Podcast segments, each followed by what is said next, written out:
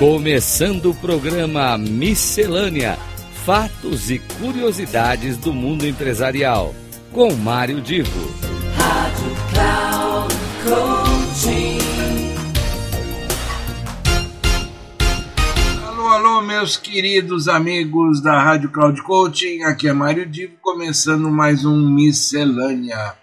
Hoje eu quero me dedicar aqui a um assunto que é extremamente importante na vida das empresas, aliás, na vida de todo o mercado publicitário, algo que eu particularmente já vivenciei muito e, e quando eu li uma postagem uh, feita no LinkedIn pelo meu grande amigo Luiz Lara, Luiz Lara ele é o, o chairman da TBWA Brasil, uma das maiores empresas de publicidade do Brasil, e também, ao mesmo tempo, presidente do SEMP, que é o Fórum de Autorregulamentação do Mercado Publicitário.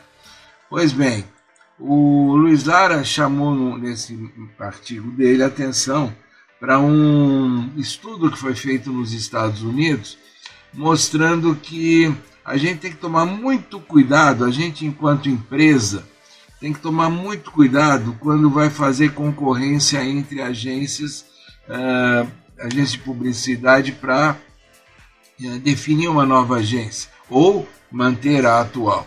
Esse, esse texto dele foi tão interessante que aí eu fui procurar esse estudo realizado nos Estados Unidos e divulgado aqui no Brasil pelo Meio e Mensagem, o jornal Meio e Mensagem. Na, uh, se vocês quiserem ler a matéria por inteiro, no dia 19 de julho de 2023 publicou no, pelo site uma matéria sobre essa, esse estudo. E basicamente eu vou aqui resumir. Imagina uma empresa, ela tem uma agência de publicidade, por qualquer razão ela decide fazer uma concorrência para manter esta agência ou ter novas ou ter uma nova agência. No Brasil isso é muito comum em empresa pública. Após um certo tempo de contrato, a empresa é obrigada por lei a fazer uma nova concorrência. E aí participa normalmente a agência que já atua com outras que estão interessadas na conta. O que, que isso gera? Isso é, esse processo, segundo os estudos e os dados uh, publicados uh, lá pela Associação Nacional de Anunciantes dos Estados Unidos, uh, uma concorrência custa, em média, juntando o, o tempo e trabalho das agências que participam, o tempo e trabalho da empresa que promove a concorrência, é, custa em média um milhão de dólares. Basicamente, se forem fazer as contas, vai metade para cada lado. A, a empresa é, ela acaba gastando um dinheiro é, para não só promover a, essa pesquisa das agências, o processo da revisão de conta, mas também existe um, digamos assim, um tempo oculto. Os profissionais da empresa que estão participando dessa concorrência acabam gastando um tempo para este processo e tirando esse tempo de outras atividades que poderiam estar desenvolvendo.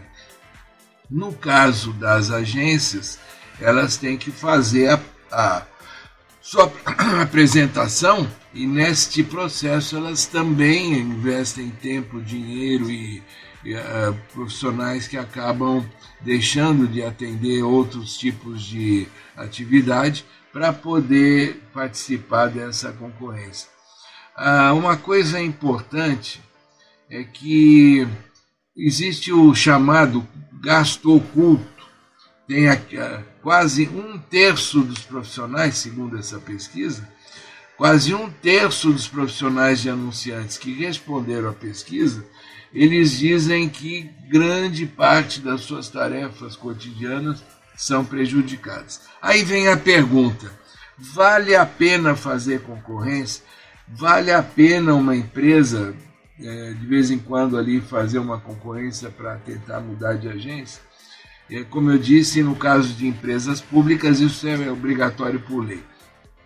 Eu acho que às vezes isso funciona, às vezes até perde-se um pouco ah, em função dos critérios de escolha da agência. Você pode às vezes trocar por uma outra, ter um ganho de criatividade, um ganho de motivação, mas às vezes tem uma descontinuidade em toda a maneira como a marca, como os produtos, os serviços são tratados publicitariamente.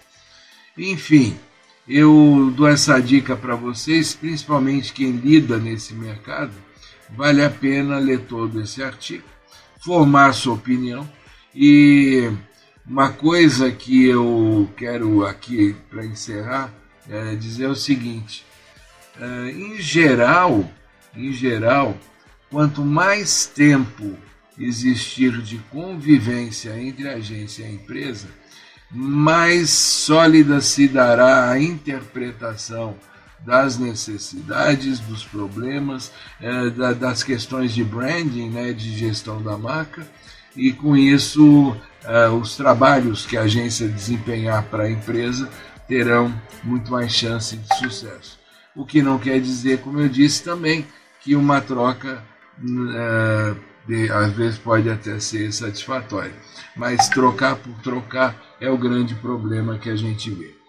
Um grande abraço para vocês e até a semana que vem com mais um Miscelâneo.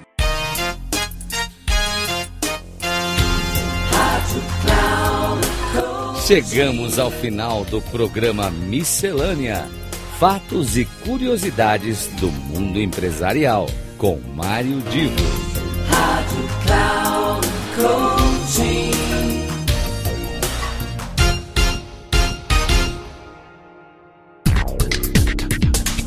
Ouça Miscelânea: Fatos e curiosidades do mundo empresarial, com Mário Divo. Sempre às terças-feiras, às nove e meia da manhã, com reprise na quarta-feira, às doze e trinta e na quinta, às quinze e trinta, aqui na Rádio Cloud Coaching. Acesse o nosso site radio.cloudcoaching.com.br e baixe nosso aplicativo na Google Store.